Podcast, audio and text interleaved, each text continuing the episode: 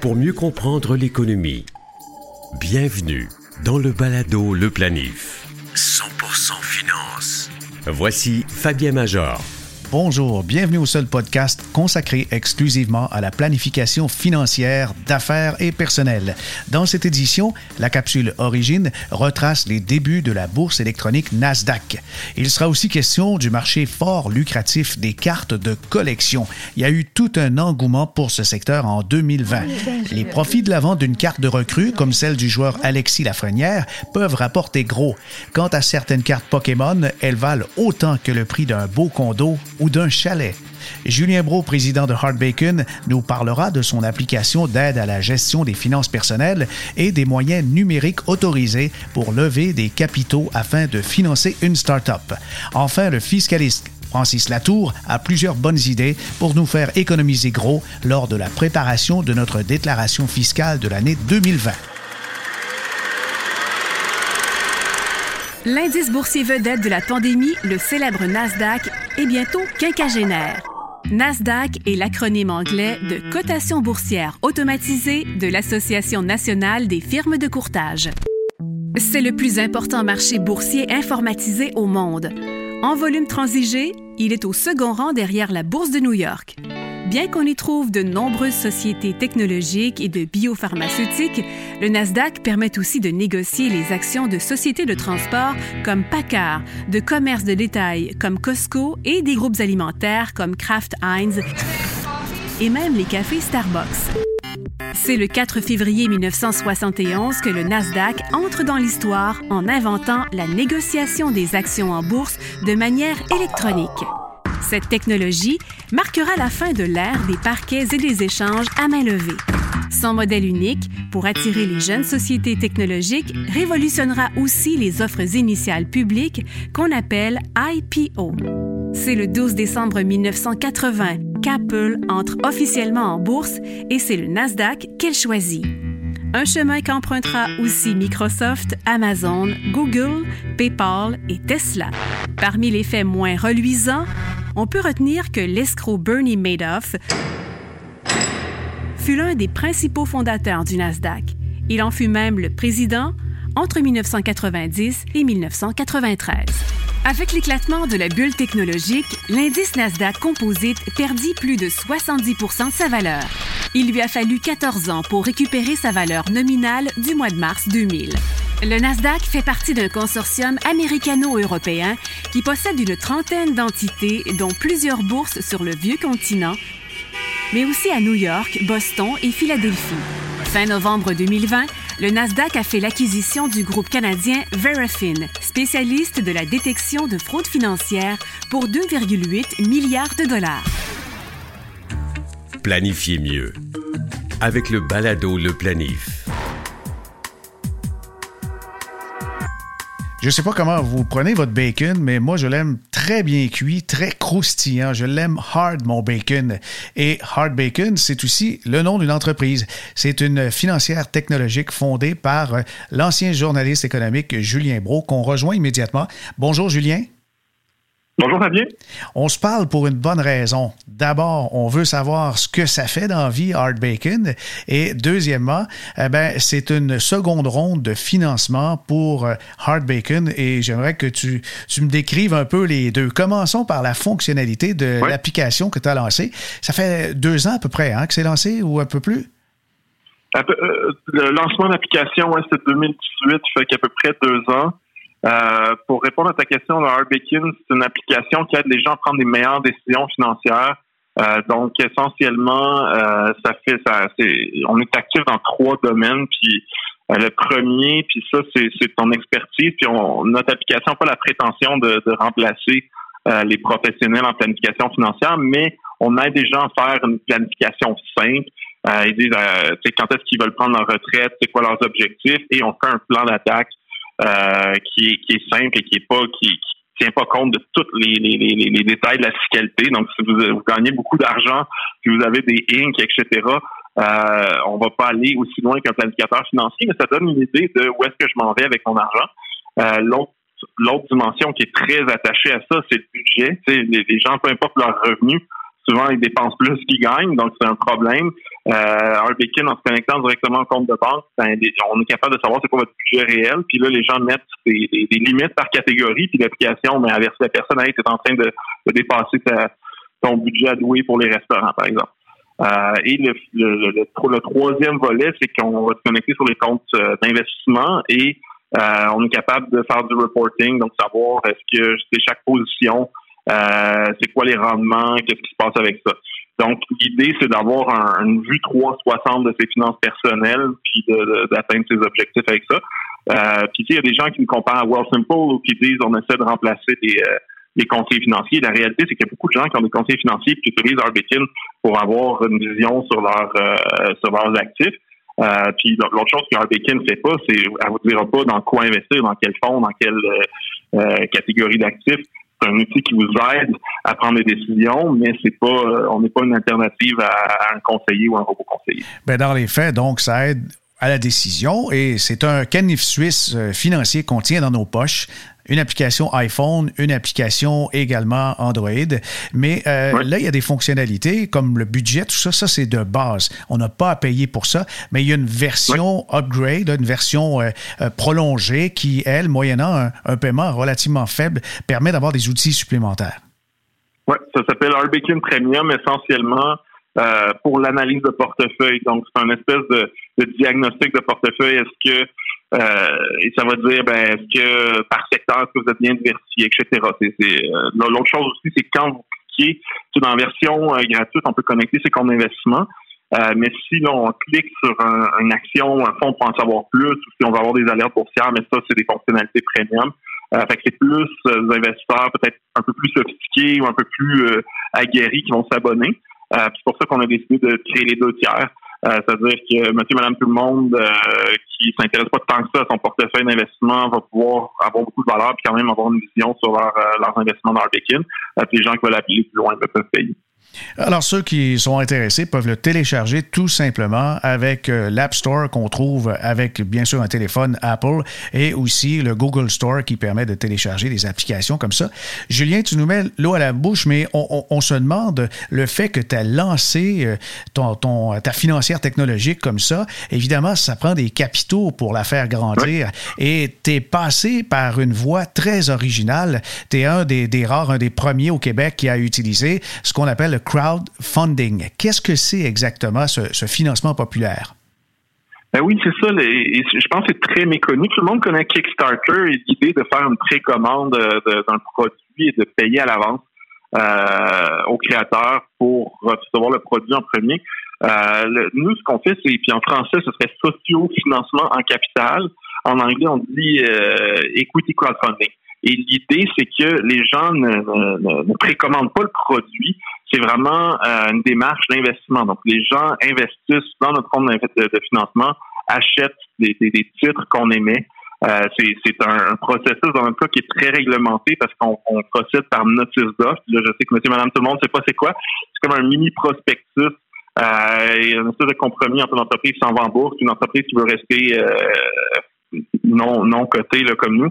Euh, et euh, on peut pas parler là, des termes. Fait que si tu me poses des questions sur les termes de notre euh, de notre compte de financement présentement. J'ai pas, pas le droit d'en parler. Pour que tout se passe à l'intérieur de Fund Funder, ce qu'on peut dire, c'est que on est en ronde de financement, on peut parler de la compagnie, mais pour tout ce qui est spécifique euh, au terme d'investissement, ça reste euh, sur, la plateforme Funder. C'est la seconde ronde de financement et pour la première, ça a été un bon succès.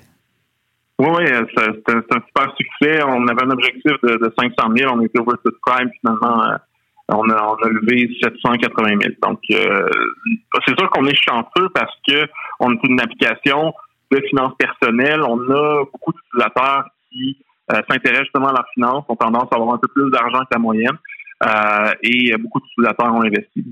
Euh, je suis présentement sur Front Founder. Ça s'écrit euh, front comme un, front avec un T, Founder comme fond, DR à la fin, frontfounder.com. Je, je, le dis détaché pour que les gens y aillent et puissent aller voir. En faisant ensuite euh, la version française, vous allez voir dans la sélection les entreprises qui participent justement, qui recherchent du, du financement par Front Founder. Art Bacon est là. C'est Art Bacon 2020 et l'application de finances personnelles. On trouve beaucoup beaucoup d'informations. On voit aussi où vous en êtes. Et en ce moment, on, voit, au moment où on se parle, 32% du financement est, déjà euh, en traitement ou complété. Ça représente quand même euh, un, bon montant sur l'objectif d'un demi-million, quelque chose comme plus de 260 000. Ça, ça va vite?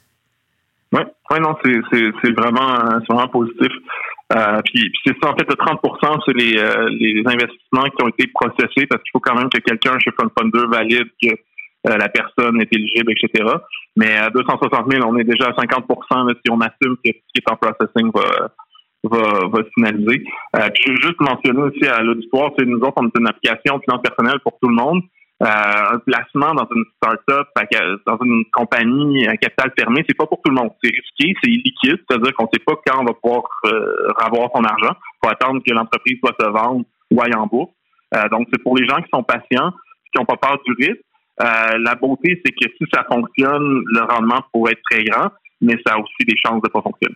Étant donné que Julien ne peut pas parler des détails, je vais en parler un petit peu à sa place puisque je vois qu'il est possible, ceux qui veulent participer à l'aventure, euh, d'investir à partir d'un minimum de 500 dollars, mais ça se fait directement sur la plateforme Front Funder. Ce qui est intéressant aussi, c'est qu'il y a une page toute dédiée sur euh, Hard Bacon qui permet de mieux connaître euh, l'entreprise. On voit à l'écran les fonctionnalités, on voit du détail, puis on te voit en habit, cravate et, et ça, en soi, je crois que ça vaut déjà l'investissement. Euh, c'était pour aller avec c'était pour aller avec ma cravate euh, avec l'image de Bacon. Je me dis je peux pas avoir une cravate sans sans, euh, sans complet, fait que les, les deux allaient ensemble. OK, c'est bon, c'est bon. Et puis, d'où vient l'idée d'appeler ça hard bacon, à part que bacon, c'est un peu du cash, hein? c'est comme ça qu'on appelle ça chez les Québécois. Exactement. L'idée qui précédait hard bacon, c'était hardcash.com. Euh, puis en anglais, c'est comme l'argent sonnant et trébuchant. L'idée de cette marque-là, c'est de dire, ben nous autres, on va vous donner la, la vérité, puis ça va être un, une brand qui, qui, va être no bullshit pour pardonner les, les 10 anglicismes en même temps. Euh, et euh, la, personne qui possédait hardcash.com voulait 30 000 à peu près. Euh, donc, je me suis dit, c'est quoi un synonyme de, de cash? Ben, bacon. Euh, puis effectivement, le nom de domaine était disponible à 9,99 mais nos utilisateurs nous disent on sait c'est quoi le bacon, c'est parce que vous travaillez tours pour votre bacon. Euh, puis je trouve que cette explication-là est meilleure que la mienne. c'est bien bon. Et Julien, en terminant, euh, pour rassurer les gens qui veulent se servir de l'application, parce que ça peut être inquiétant, on, dit que ça peut nous aider pour faire notre budget, ça peut faire de la planification sommaire et également euh, de, scanner un peu ce qu'on a comme investissement et puis faire des, des, analyses, mais il faut se connecter sur les comptes d'investissement ou sur les comptes de banque, mais plusieurs vont hésiter à le faire Qu'est-ce que tu peux dire pour les rassurer? Ben, une chose, il y a plusieurs choses en termes de sécurité. Une chose, c'est que tout est encrypté, mais la chose la plus importante, c'est que les, les username, passwords euh, que les gens mettent dans l'application, c'est impossible pour nous, même pour notre équipe technique, de les voir. C'est-à-dire que c'est c'est passé encrypté à nos fournisseurs d'agrégation, qui sont des beaucoup plus grosses compagnies que nous. Euh, et euh, nous, nous, et quand quelqu'un, mettons, se log dans son compte, l'information va être cherchée en temps réel dans les comptes. Donc, on n'a rien sur nos serveurs et c'est sûr que la sécurité est très, très importante pour nous. Euh, donc, c'est la manière qu'on a trouvé pour être euh, plus, euh, plus blanc que neige en termes de sécurité. Et justement, en parlant de sécurité, le fait que les gens puissent connecter leur compte de banque à votre application, les, banques l'autorisent finalement. Ça a passé le filtre des institutions c'est encore une zone grise et c'est un débat qui existe depuis les années 90. Les banques disaient ne faites jamais ça. Aujourd'hui, on vit dans un monde où officiellement les banques ont jamais euh, dit faites-le. Mais euh, Visa a acheté pour 6 milliards Plaid, qui est un des, gros agrégateurs qui se connectent sur les comptes de banque. La Banque nationale a investi dans Flink, qui est un autre agrégateur qui se connecte sur les comptes de banque, incluant euh, la Banque nationale. Donc, ils investissent là-dedans. L'autre chose qui est en train de se passer, c'est que euh, au niveau fédéral, il y a des discussions autour de forcer les banques à, ça s'appelle de open banking, donc à rendre les données euh, de compte disponibles à des tiers en fonction des désirs de l'utilisateur. Pas, pas, juste le, rendre public, mais dire si un utilisateur veut partager ses données avec Arbekin ou avec une autre application, euh, laissez-le le faire. Fait on, on est un peu c'est rendu une pratique courante acceptée, mais ils n'ont pas été jusqu'à dire à leurs clients aller connecter vos comptes, mais c'est une pratique. Tu sais, nous autres, notre logiciel de comptabilité est connecté à notre compte de banque. Ça passe par les mêmes fournisseurs que nous on utilise. c'est devenu une pratique courante, mais ça reste un peu tabou. Merci beaucoup euh, de cet entretien, Julien, et bon succès pour euh, la deuxième ronde de financement qui va se terminer à la fin février 2021. Le Palado, le planif. Actualité financière. Voici Fabien Major. Si on présente un graphique qui établit sur une courbe la relation entre le risque et le rendement de différentes catégories de placement, ben on trouve à la base les bons du trésor risqué du tout et avec un rendement extrêmement faible. Et vous avez ensuite les obligations, les fameux certificats de dépôt, les obligations de compagnie, les actions en bourse, l'immobilier, les actions de petites compagnies, les petites compagnies privées, on s'entend, les métaux précieux et au sommet, vous avez les objets de collection comme les œuvres d'art, les tableaux, etc. Pourquoi c'est ce qui est plus payant, c'est que vous pouvez avoir un coût d'acquisition relativement faible comme trouver une peinture dans un marché opus et la revente des dizaines de millions de dollars quelques années plus tard. Mais la pandémie a relancé un marché particulier de collectionneurs, celui des cartes, les cartes de joueurs de mais aussi les, cartes de personnages. Et, pour nous en parler, j'ai un invité spécial, Félix Major, oui, oui, dans la famille. Il est VP Intelligence commerciale à l'agence de communication et marketing Camden. Bonjour, Félix. Bonjour. Ben, tu nous parles d'un engouement déjà très fort, les, les, les, cartes comme telles. Et il y a eu un phénomène qui s'est accentué au mois de novembre avec euh, la, la, carte du joueur de hockey recru Alexis Lafrenière. Qu'est-ce qui s'est passé exactement? Alexis Lafrenière a été euh, la première étoile, si on veut, au niveau du repêchage de la Ligue nationale de hockey euh, cette année. Il a été repêché premier. ça faisait longtemps qu'il n'y avait pas eu un Québécois repêché premier dans la Ligue nationale. Donc, il y a une petite frénésie autour de sa première carte rookie euh, au niveau euh, des cartes de hockey. C'est vraiment la carte qui vaut la plus cher présentement. C'est fou parce que euh, les cartes s'arrachaient. Rapidement, c'était quoi? 10 000 la carte à peu près, quelque chose comme ça? Ben, en fait, ce qu'il faut comprendre, c'est que euh, la carte est assez limitée en tirage. Euh, la carte euh, rookie d'Alexis Lafrenière, Young Guns, fabriquée par Upper Deck. Mais il y a une version de cette carte-là particulière qui s'appelle la version High Gloss. Celle-là a été produite à seulement 10 unités, donc tirage extrêmement limité. Les cartes sont numérotées sur 10. Puis il y a d'ailleurs un Québécois qui a eu la chance d'en trouver une dans son paquet euh, Marco Varin, un Québécois qui a trouvé la première carte recrue à Gloss euh, d'Alexis Lafrenière au Québec. Euh, ce dernier a vendu sa trouvaille pour la somme de 13 000 quand même. Aïe, aïe, aïe. Et ceux, qui ont dans la cinquantaine se rappellent, et les plus vieux aussi, qu'à l'époque, les cartes de hockey, ben, on, achetait ça dans un emballage et il y avait une gomme, une gomme à mâcher incluse dans le paquet. Évidemment, euh, aujourd'hui, je pense que la gomme a pris le bord, mais. Euh, oui, le, 10 000 est beaucoup plus attrayant que la gomme, effectivement. je, pense, que oui. Mais il n'y a pas que les cartes de joueurs. Euh, je me souviens très bien, il y a quelques années, Félix, tu, tu scrutais Kijiji et, et tu recherchais des cartes, mais des cartes particulières.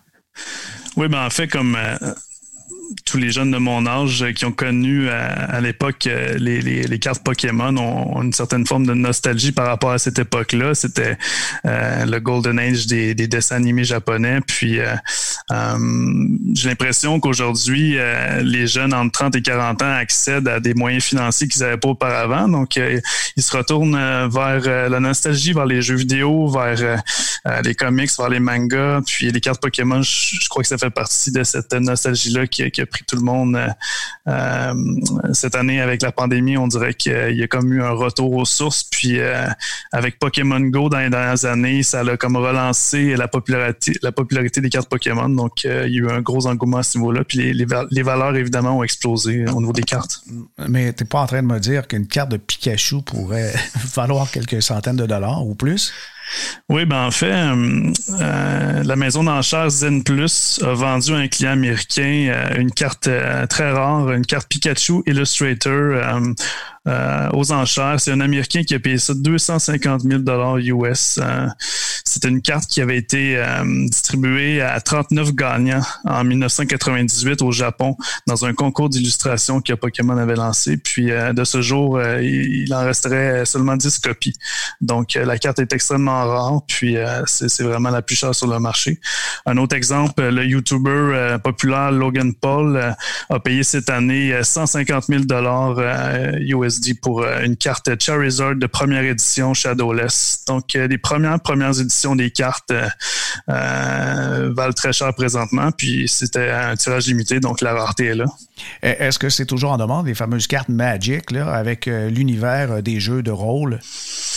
Oui, absolument. Euh, c'est vraiment un univers en soi. Il y a des, il y a des trade shows qui attirent des, milliers, des centaines de milliers de personnes à chaque année. Euh, c'est vraiment euh, un secteur qui est encore en pleine croissance c'est vraiment comme les jeux vidéo, là, ça, ça, a pris vraiment une ampleur démesurée dans les dernières années. Puis peut-être que les plus vieilles générations peuvent pas comprendre le mouvement puis l'ampleur, mais on n'a qu'à penser aux, superstars des jeux vidéo en Corée du Sud. Là, là-bas, ils sont vénérés comme des rockstars, puis c'est des gens qui gagnent très bien leur vie. C'est souvent même des millionnaires. Ah oui, c'est tout un monde en effet. Puis récemment, le fait qu'on a échangé à ce sujet-là il n'y a pas longtemps, je me suis aperçu qu'il y avait une société inscrite en bourse qui s'appelle Collector Universe au Nasdaq, dont l'action cette année, en 2020, est passée de 22 pièces à 77, une croissance de 234 parce que justement, il y avait un engouement pour les cartes de collection. elle sera privatisée au premier trimestre de 2021 par le gestionnaire de hedge fund Steve Cohen. Et lui, avec sa société, il s'est associé à un jeune euh, qui est dans la trentaine, Nat Turner. C'est une star. Sa société euh, de soins euh, contre le cancer a été racheté pour plus de 2 milliards en 2018. Et Nat Turner est un fan des cartes de collection.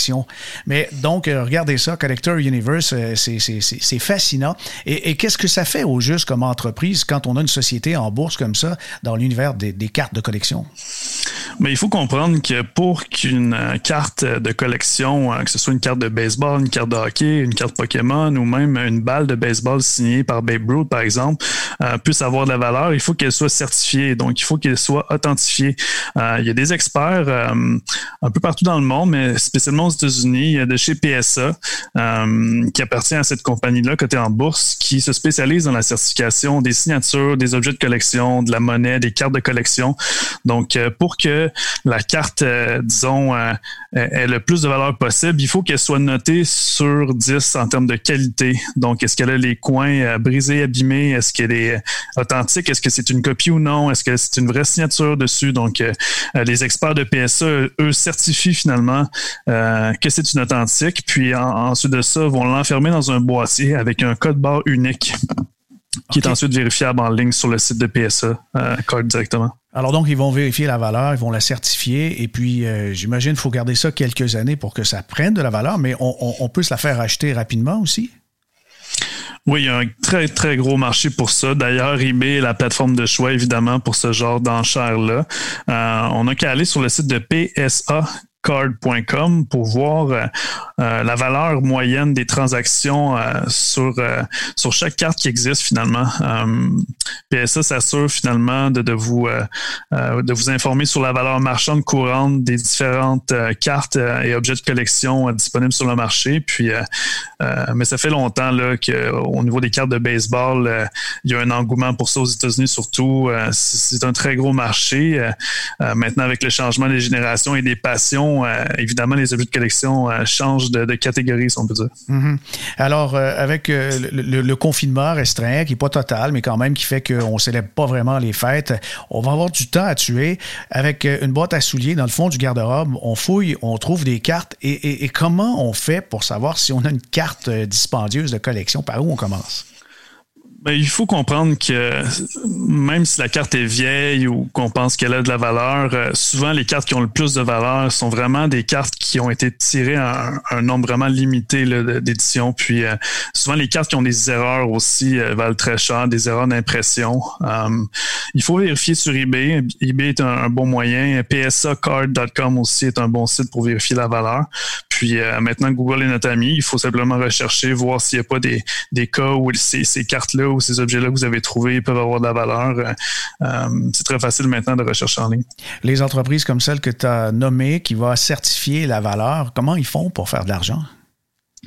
Ah, ben c'est facile. Euh, disons que eux, euh, selon leur base de données, euh, la carte X vaut 3000 dollars. Ben ils vont charger un pourcentage en fonction de la valeur de revente que la carte a. Donc, je donne par exemple un montant. Si eux ont des centaines de transactions dans leur historique qui, finalement certifient que cette carte-là vaut environ 3000 dollars, mais ils vont vous charger 100 dollars pour la faire authentifier. Donc, plus la carte ou l'objet augmente en valeur, plus ils vont charger cher pour euh, finalement l'authentifier parce que on s'entend qu'envoyer par la poste euh, un objet ou une carte qui vaut 50 000, 100 000 dollars, il faut que ce soit manipulé avec soin et par des experts rendus à l'autre bout. Là. Mm-hmm. Donc, euh, c'est tout un processus qu'ils ont à respecter. Puis, leur nom est sur la ligne quand ils certifient un objet comme ça. Puis au final, souvent les objets de valeur euh, comme ça euh, sont considérés comme des œuvres d'art, comme des objets de collection de grande valeur, puis sont souvent euh, vendus aux enchères par les grandes maisons comme Sotheby's et autres. Ah oui. oui alors, 250 000 cartes de Pokémon. Est-ce que c'est le sommet ou il y, a des cartes qui se sont vendues plus chères dans d'autres catégories? Ah, dans d'autres catégories, il y a des cartes qui valent euh, des centaines de milliers de dollars, des millions de dollars, euh, surtout dans le baseball, euh, des cartes très rares qui valent très cher. on n'a qu'à penser à Babe Ruth ou aux superstars du baseball d'autrefois. C'est des cartes qui valent maintenant très cher. même ici, des cartes de Maurice Richard assez rares peuvent valoir, vraiment cher, surtout s'ils sont signés. la signature ajoute vraiment un aspect authentique puis original et rare. mais c'est vraiment un univers en soi. Ça s'apparente beaucoup euh, euh, au, domaine de, l'art et de la grande collection, les, cartes euh, à collectionner. Balado, le planif, fiscalité.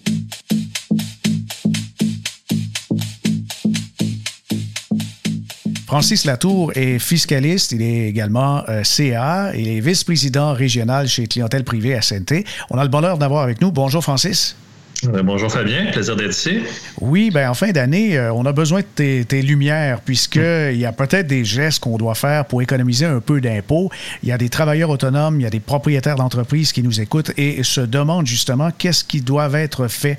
Euh, parlons de ceux qui, par exemple, ont un fer. Est-ce que ça peut être approprié de devancer les retraits? Oui, on a vu quelques cas où des gens qui ont, euh, et on voit de plus en plus de nos jours, des gens qui sont à la retraite de plus en plus jeunes, n'ont pas de source de revenus euh, déjà dans leur jeune soixantaine.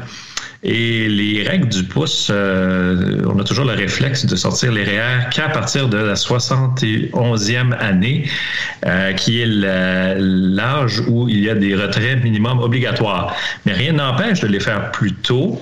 Et dans certains cas, comme je disais, quelqu'un qui, n'a plus de source de revenus euh, ou très peu à, partir de, la jeune soixantaine peut commencer à, à sortir les montants et utiliser les fourchettes que j'appelle d'impôts progressifs c'est-à-dire que les premiers dollars sont imposés à un taux moindre et après, c'est comme un escalier. Quand on arrive à une certaine tranche, là, le, revenu est imposé à un pourcentage plus élevé. Alors, pourquoi ne pas maximiser ces tranches-là en, sortant un montant, quitte à, les réinvestir si on n'en a pas besoin, mais au moins, on décaisse à des taux d'impôt beaucoup moindres que si on attend à 71 ans, on doit retirer des montants plus élevés et là, on va frapper la, la fourchette plus à ce moment-là. Oui, c'est une bonne idée, surtout que 2020 est une année particulière puisque euh, beaucoup ont diminué volontairement le revenu ou encore n'ont pas travaillé, n'ont pas eu de contrat pour X raisons. Euh, parlons maintenant des sociétés de gestion. Euh, ceux qui ont eu une année, encore une fois, avec peu ou pas de revenus, ont une possibilité de déclencher volontairement du dividende. Alors exact, un peu le même principe que le faire. Les fonds accumulés dans une société vont être imposables un jour et euh, quand on a à les sortir, on doit les sortir sous forme de dividendes imposables pour pouvoir euh, dépenser ces sommes pour vivre. Euh, un peu le même principe quand on vient de prendre la retraite, on a peu de sources de revenus. pourquoi ne pas penser à, volontairement déclencher ces dividendes-là et s'imposer sur des taux d'imposition plus bas? Et qui est encore une fois à, juste laisser les sommes dans le compte de banque, que l'autre scénario, ce serait d'attendre quand on a réellement besoin des sommes et on doit sortir des gros montants. et là, à ce moment-là, on a des rentes du gouvernement, on a peut-être d'autres sources de revenus qui vont nous faire frapper plus rapidement la fourchette d'imposition plus élevée. Avec la volatilité boursière, surtout en mars et avril, euh, certains détenaient des titres et ça a été tentant à ce moment-là de faire des pertes en capital. Ceux qui sont passés à côté ont peut-être encore des pertes. On en observe dans le domaine des services financiers, dans les ressources, dans le pétrole. Et si on prend des pertes, mais que les titres remontent, alors là, il y, y, a un jeu important à considérer avant de les racheter, Francis. Exact. Euh, on a un test euh, qui s'appelle euh, les pertes apparentes à rencontrer, en fait, qu'on veut éviter. si on achète le même titre dans la période de 30 jours, notre perte va être refusée. une technique fréquente fait qu'on va vendre les titres à perte. On va attendre 30 jours avant de les racheter. Et il y a certains pièges à éviter. Il faut considérer pas juste nos comptes, euh, par exemple notre compte non enregistré, ce qu'on appelle notre compte ouvert, mais il faut aller voir nos autres comptes parce que ça compte au fin de ces règles-là. D'accord. Euh, si cependant on a, euh, j'y vais avec un exemple très précis, des, actions de grandes pétrolières ou des actions de, grandes banques canadiennes et je me départis de ces titres, mais à la place, j'achète un, fonds indiciel euh, des services financiers puis un autre des, pétrolières ou de l'industrie justement pétrolière. Est-ce que ça peut convenir ou encore il ne faut pas du tout que ça touche même indirectement? Alors, ça peut convenir. Les règles sont, spéciales. On parle d'un bien, euh, le même bien ou un bien identique. Euh, la définition, c'est-à-dire, est-ce que c'est un bien que je, ne vois pas vraiment de différence entre ce que j'ai vendu et ce que j'achète? Mais euh, si c'est un titre spécifique, comme une action boursière de compagnie pétrolière, mais que je rajoute un indice, ce n'est pas le même bien et là, ça pourrait fonctionner. Bon, ben, on, va garder ça dans, notre poche avec euh, nos petits trucs. Là. Et puis, euh, ben, cette année, euh, le bureau à domicile, ça a été très populaire. les gens n'ont pas travaillé nécessairement dans leur lieu de travail d'habitude. Et est-ce qu'il y a des déductions particulières qu'on pourrait inclure ou qu'on doit peut-être ramasser rapidement avant la fin de l'année 2020? Oui, euh, les questions nous reviennent fréquemment là-dessus. Euh, je suis passé euh, mars, depuis mars à la maison en train de travailler. J'ai dépensé un nouvel ordinateur, des fournitures. Qu'est-ce que je peux déduire? Il faut savoir que les règles sont très limitatifs dans le sens que pour pouvoir déduire des dépenses quand on est employé, ça nous prend une autorisation spéciale de l'employeur, un formulaire fiscal à remplir. Et, et ce n'est pas toutes les dépenses qui sont déductibles. Euh, l'erreur qu'on pense, c'est déduire des, des, euh, des, dépenses en capital, c'est-à-dire des coûts qui sont euh, pour des actifs durs plus qu'un an, comme un ordinateur, l'achat d'un cellulaire. Malheureusement, ces dépenses sont automatiquement non admissibles pour un employé. il faut aller voir les fournitures qui peuvent se qualifier, donc les achats de cartouches d'encre, par exemple. Ça, ça pourrait se fonctionner. et les, les autres fournitures consommées directement dans le cadre de l'emploi. L'autre question qui nous revient souvent, ben, est-ce que je peux déduire un espace de la maison? Et ça, c'est une dépense qui existe, qui existait avant la COVID, euh, sauf qu'elles sont très, encore une fois, strictes à rencontrer. C'est soit un test où une pièce est utilisée exclusivement pour rencontrer des clients, ou une autre possibilité, c'est que la, pièce est utilisée principalement pour le travail. Et là, c'est difficile de rencontrer ces, critères-là. La, COVID a commencé en mars, le confinement, est-ce que c'est suffisant pour rencontrer le test principalement? Alors, il y a beaucoup de débats là-dessus. Mais euh, ce qui est très intéressant que j'ai vu passer euh, lors du dernier énoncé économique du fédéral, c'est qu'on va donner un 400 dollars pour l'année sans preuve de facture, sans avoir d'autorisation de, l'employeur euh, pour une méthode administrative pour qu'un employé pourrait utiliser pour déduire une partie de son, son revenu. OK, mais ce n'est pas un crédit d'impôt, c'est une forme de déduction qu'on peut euh, donc appliquer euh, sans qu'il y ait de vérification, c'est ça? Bien, c'est ça, c'est ce qui a été annoncé euh, le 30 novembre. donc, une déduction de 400 OK. Pour les travailleurs autonomes, on a parlé des employés qui doivent avoir une autorisation spéciale et il faut que l'employeur remplisse un formulaire afin qu'il y ait euh, des dépenses de bureau à domicile euh, qui soient approuvées. Mais le mm. travailleur, lui, euh, travailleur autonome, est-ce qu'il y a des changements avec l'année 2020? Est-ce que la pandémie permet justement d'aller chercher des déductions qui ne l'étaient pas dans le passé? Euh, les travailleurs autonomes, la réponse rapidement, c'est que non, il n'y a pas de changement majeur. Eux n'avaient pas ces règles euh, d'autorisation. Euh, les dépenses encourues dans le, but de gagner un revenu sont déductibles. eux peuvent déduire les, frais de capital, c'est-à-dire l'achat d'ordinateur s'il est utilisé dans l'entreprise du travailleur autonome. ce, que les travailleurs autonomes sont visés, c'est les règles de domicile eux, tant eux que les employés doivent rencontrer les tests pour euh, s'ils veulent déduire une partie de leur domicile. Alors, ils auront peut-être la même question à, se poser. Euh, c'est peut-être ça le, lien commun qui les unit, c'est que les travailleurs autonomes sont peut-être plus à la maison euh, et se demandent s'ils peuvent déduire une partie de, la résidence. Et on n'a pas encore la, la, confirmation, mais il y a des rumeurs que l'agence va assouplir ses règles étant donné étant donné que beaucoup de gens sont, en, confinement et sont dans cette même situation-là. Alors peut-être qu'on va avoir droit à plus facilement déduire des, des frais de maison euh, à suivre euh, d'ici normalement la fin des charges des productions d'impôts qui commence euh, déjà février 2021 jusqu'à septembre jusqu'en avril 2021. On espère avoir des nouvelles d'ici le début de l'année. Oui, oui, oui. Eh bien, on, a donc des, petites nouvelles de ce qui peut se passer, notamment le CELI. Ça a été reporté à 6 000 encore une fois, le montant mm-hmm. admissible. Mais je ne sais pas, pour ce qui est de la cotisation REER, il y a eu certaines années, notamment le Verdla, où on avait repoussé à la fin mars le droit de cotiser pour l'année précédente. Peut-être que la pandémie pourrait permettre euh, justement d'étirer un peu le, délai. On, verra bien. Peut-être qu'il y aura des mhm. annonces qui vont suivre. Oui, bien, oui, on, devrait. Oui. C'est ainsi que se termine notre édition d'aujourd'hui.